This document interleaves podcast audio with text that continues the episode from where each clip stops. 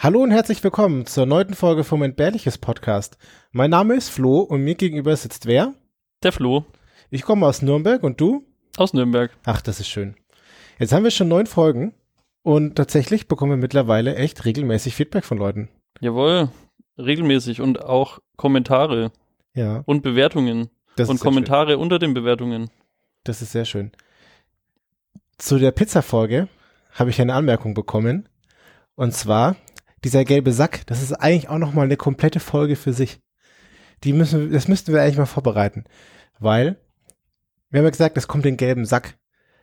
Aber das kommt so ein bisschen drauf an, was du da für einen Müllentsorgungsbetrieb hast. Weil ganz logisch, sind in Deutschland, der grüne Punkt hängt mit dem gelben Sack zusammen. Und die Leute, die einen grünen Punkt auf ihre Produkte kleben, die bezahlen quasi den Abtransport vom gelben Sack. Also ganz logisch, grüner Punkt, gelber Sack. Macht Sinn. Aber eigentlich ist es ja auch irgendwie der Plastikmüll oder der Verbundstoffemüll oder es ist super kompliziert.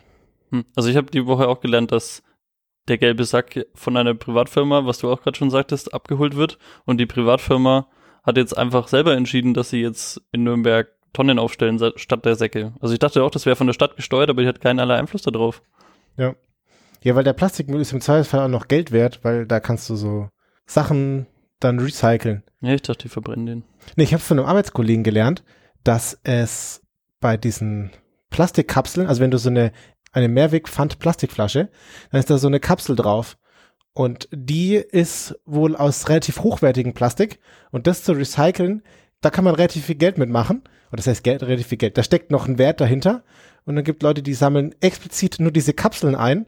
Und um denen dann einen Anreiz zu schaffen, sagen sie, für ein Kilo von diesen Kapseln kriegt irgendein benachteiligtes armes Kind in einem fernen Land irgendeine Impfung oder so. Also das ist Okay. eine ganz neue Dimension. Ja, ich finde es auch immer cool, dass wir eigentlich immer dann Sachen lernen von unserem, von unserer Podcast-Folge quasi getriggert selbst. Ja. Weil ein guter Kumpel von mir hat mir dann auch geschrieben, ja, liebe Grüße aus seiner Firma, weil die stellen diese Walzen her und oder die konstruieren diese Walzen und diese Walzensysteme, die dann wiederum die Pappe machen für Ah. die Pizzakartons, wo was dein Thema war. Fand ich auch witzig, ich habe vorher nie gegoogelt, was seine Firma eigentlich war. Hat er denn gesagt, dass ich alles falsch erklärt habe?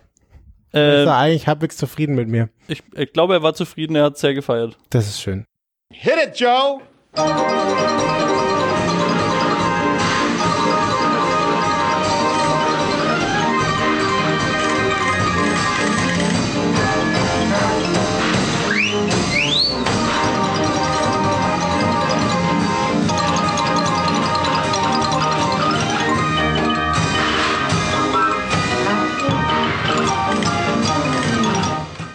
Ich habe dir heute das Empty Nest Syndrom mitgebracht.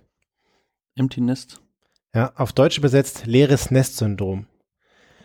Und tatsächlich ist das sogar eine echte Krankheit. Es gibt da so einen ähm, ICD-10 Standard. Das ist dafür da, um Krankheiten zu kodieren. Ich habe es mir aufgeschrieben. Das ist die internationale statistische Klassifikation der Krankheiten und verwandter Gesundheitsprobleme. Und zwar trägt es den Code Z60. Das ist Empty Nest Syndrom, ENS, Kontaktanlässe mit Bezug auf soziale Umgebung. Also Was? ich- ja. Ah, Okay. Wenn du krankgeschrieben wirst, dann schreibt dir ein Arzt ja immer so einen Zettel, so eine Krankschreibung und es gibt ja verschiedene Zettel und der, der den Arbeitgeber bekommt, da steht deine Krankheit nicht drauf, aber auf dem für die Krankenkasse oder so steht ja, da drauf. Ja. Und dann musst du unbedingt immer diesen Code googeln, um dann herauszufinden, was, du, was deine Krankheit ist. Das ist immer sehr lustig. Ja, und vor allem ist das geil, weil ich das ähm, zufällig weiß, dass es da auch einen Code gibt, der einfach nur Schmerz heißt, übersetzt. Und das ist einfach so der Code für, ja, eigentlich hat er nur, oder er oder sie hat keinen Bock auf in die Arbeit zu gehen. Boah, krass. Es wird halt nur intern so gehandelt. Das Empty Nest Syndrom befällt Eltern. Und zwar, Eltern haben Kinder und die Kinder werden irgendwann erwachsen Ach, wenn die gehen. Ja, okay. Ja. und dann ziehen sie aus und dann vermissen die Eltern ihre Kinder. Und das ist wie so ein Vogel, also das Nest, daheim ist dieses Nest und die ganze Zeit ist man da am Hegen und Pflegen dieser Kinder und dann sind sie irgendwann einfach weg. Und dann ist das Nest leer und dann ist irgendwie daheim so ruhig und leise und es passiert gar nicht mehr so viel. Es gibt da so eine Definition und zwar Gefühlslage von Einsamkeit und Trauer, die sich nach dem Weggang der Kinder aus dem elterlichen Haus einstellen kann. Und es gibt auch tatsächlich eine echte Eingrenzung, wen das häufigerweise trifft. Typischerweise trifft das Eltern, also hat man Mhm. eher schlechtes, äh, sonst hat man eher kein leeres Nest. Aber tatsächlich meistens so ab 50 geht es los. Und Frauen sind tatsächlich deutlich häufiger befallen von dieser Krankheit oder von dem Syndrom. Stellt sich die Frage, warum jetzt genau Frauen? Naja, das liegt daran, dass traditionell gesehen Frauen deutlich häufiger daheim bleiben, um sich um die Kinder zu kümmern. Und der Mann traditionellerweise oder statistisch häufiger in die Arbeit geht und deswegen den ganzen Tag beschäftigt ist.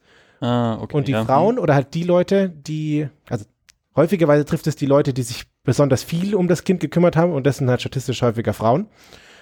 Und ja, daheim ist jetzt nicht mehr so viel los und dann äh, betrifft es halt die Leute, die viel daheim sind. Zusätzlich kommt aber noch dazu, dass das häufig in der Kombination mit der Menopause eintrifft. Und Ach, das, scheiße, ja. Hm. ja, und das ist dann eh nicht so geil und dann kommt auch noch das dazu und dann ist man auch 50 und dann wird man betroffen und dann ist halt bisschen Timing ist alles, oder? Und tatsächlich klingt das so ein bisschen lustig, aber es hat einen ernsten Hintergrund.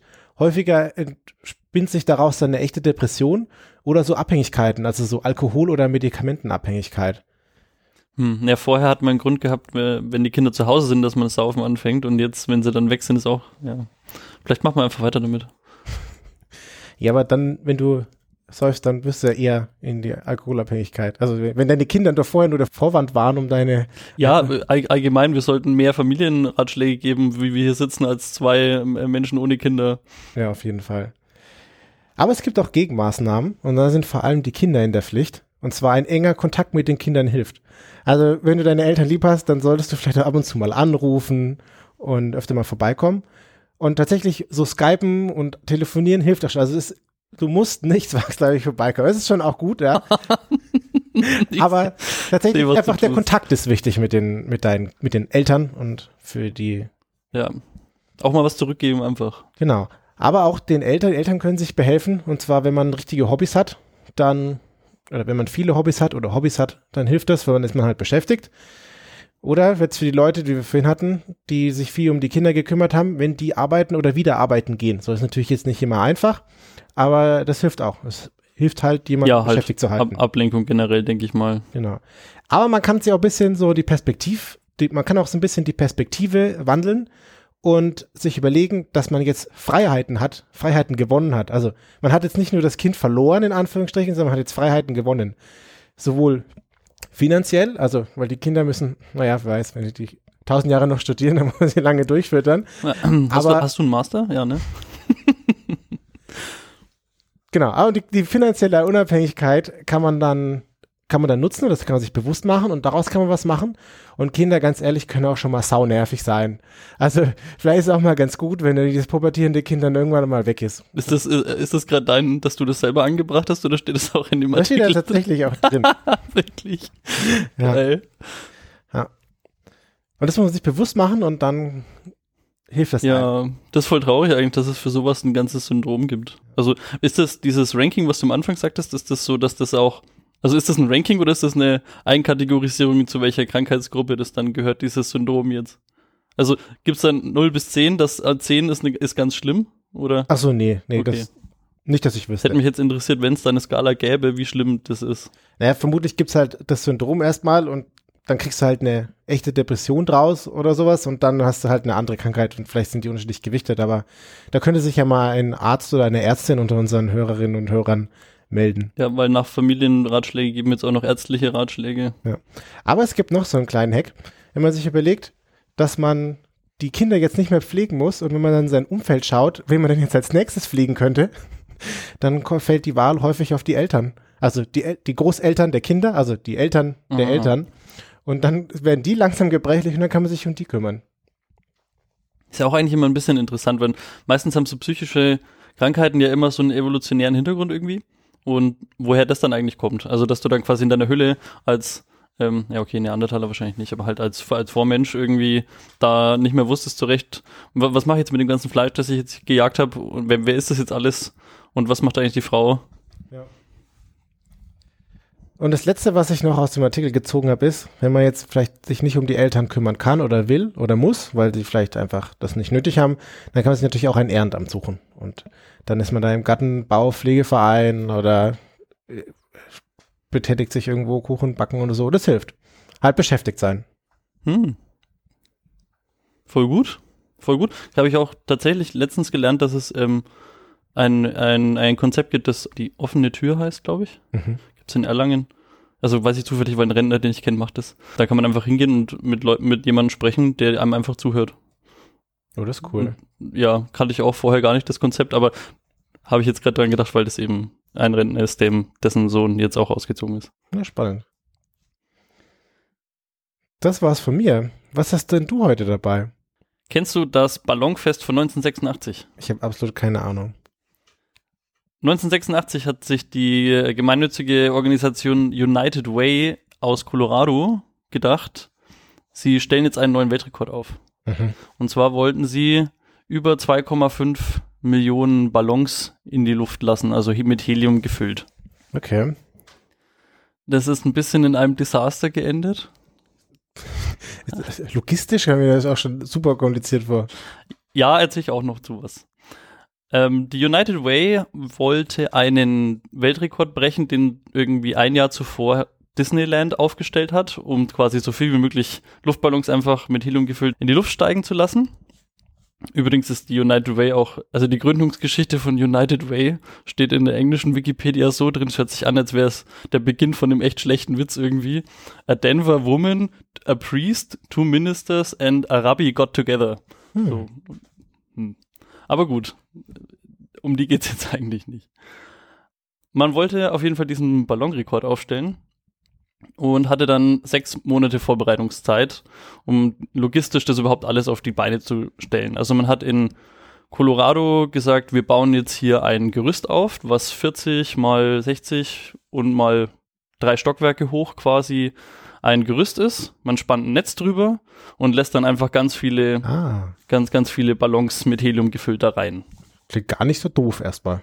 Erstmal geil eigentlich. Kann auch tatsächlich sehr geil aussehen. Es gibt davon Fotos. Also sie haben die Ballons auch tatsächlich zum gewissen Zeitpunkt losgelassen. Aber der Weg dahin war noch ein bisschen. Sie haben natürlich einen ganzen Arsch voll Freiwillige gebraucht. Also 2500 Stück haben da geholfen, diese Luftballons irgendwie aufzupusten. Es wurden irgendwie Kinder mit so Patenschaftsgutscheinen voll putzig durch die Straßen geschickt und für einen Dollar, wenn du mir gibst, dann puste ich dir zwei Luftballons aus und du hast so deinen Teil zu diesem Rekord beigetragen. Und das wurde dann auch ganz fleißig gemacht. Am Ende waren es aber leider statt den 2,5 Millionen dann nur 1,4 Millionen. Also nur. Ich weiß nicht, ich kann mir das nicht wirklich visualisieren, oder beziehungsweise eigentlich jetzt schon, weil ich habe ich die Bilder gesehen, wie 1,4 Millionen Luftballons wohl aussehen. Aber gut. Also das hat sich dann alles so äh, zusammengetan. Die 1,4 Lu Millionen Luftballons waren in diesem, unter diesem Netz. Und man hat dann einen Countdown gemacht und die losgelassen. Also bis dahin erstmal Rekordversuch geglückt. Logistisch hat alles geklappt. Und dann steigen da diese Ballons hoch an, an so einem Wolkenkratzer entlang. Mhm. Und dann steigen die natürlich weiter nach oben und erstmal treiben die wegen des Windes nach Süden. So, also erstmal in eine Richtung. Im Süden gab es aber gerade irgendwie so eine Kaltfront mit Regen. Das heißt, die hat die Kaltfront hat diese Luftballons zurückgedrückt. In die Stadt. Dann wegen des Regens kamen die dann halt aber auch da dann wieder runter. Ach nein. Und es sind halt alles, es ist alles voller Gummi und alten äh, kaputten Luftballons gewesen. Es kam zu massenhaft Verkehrsbehinderungen, teils wegen Schaulustigen, teils weil Leute einfach zu viel Sa Sachen auf der Straße halt rumlagen oder irgendwie so. Es kam dazu, das ist ein bisschen tragisch, dass Denver liegt an einem See, also nee, doch, Denver liegt an einem See. Und da sind zwei Fischer vermisst gemeldet worden. Und der Helikopter, der sie retten sollte, konnte aber nicht starten, Ach, weil da einfach, sie haben geschrieben, es ist ein Asteroidenfeld an, an Luftballons einfach in der Luft, wir können hier nicht fliegen, keine Ahnung.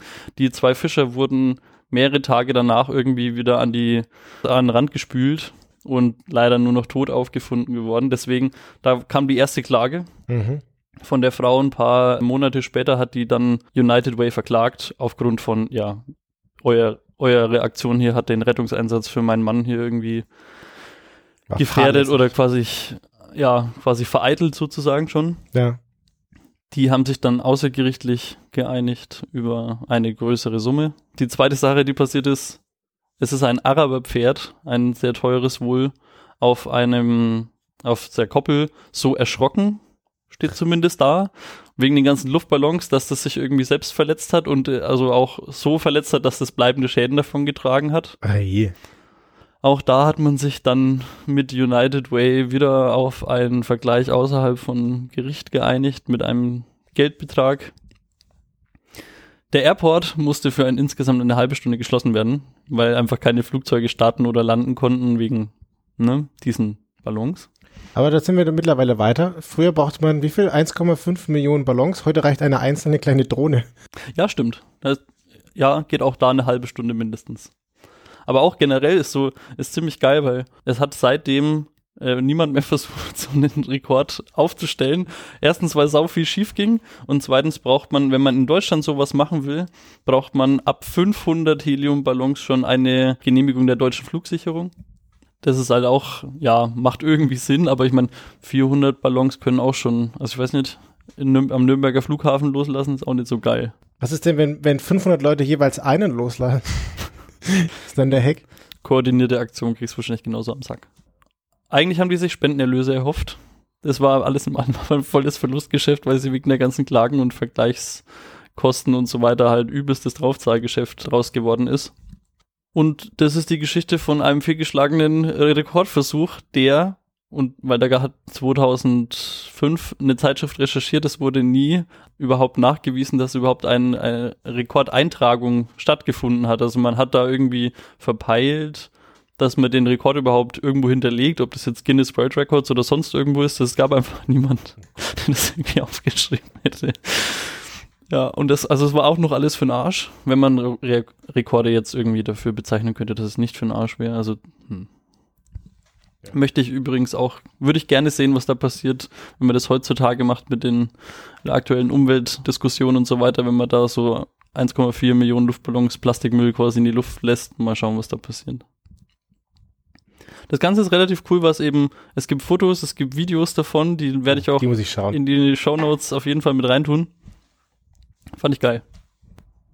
Hättest du mitgemacht? Auf jeden Fall. Ich hätte da bestimmt ein paar. Nee, weiß ich nicht. Ich, ich weiß auch. Ich überlege gerade, wenn jetzt jemand da bei mir an der Haustür, also würde ich nicht, mal nicht aufmachen, aber wenn, hallo, darf ich mit Ihnen über Luftballons sprechen? Finde ich schon ein bisschen strange.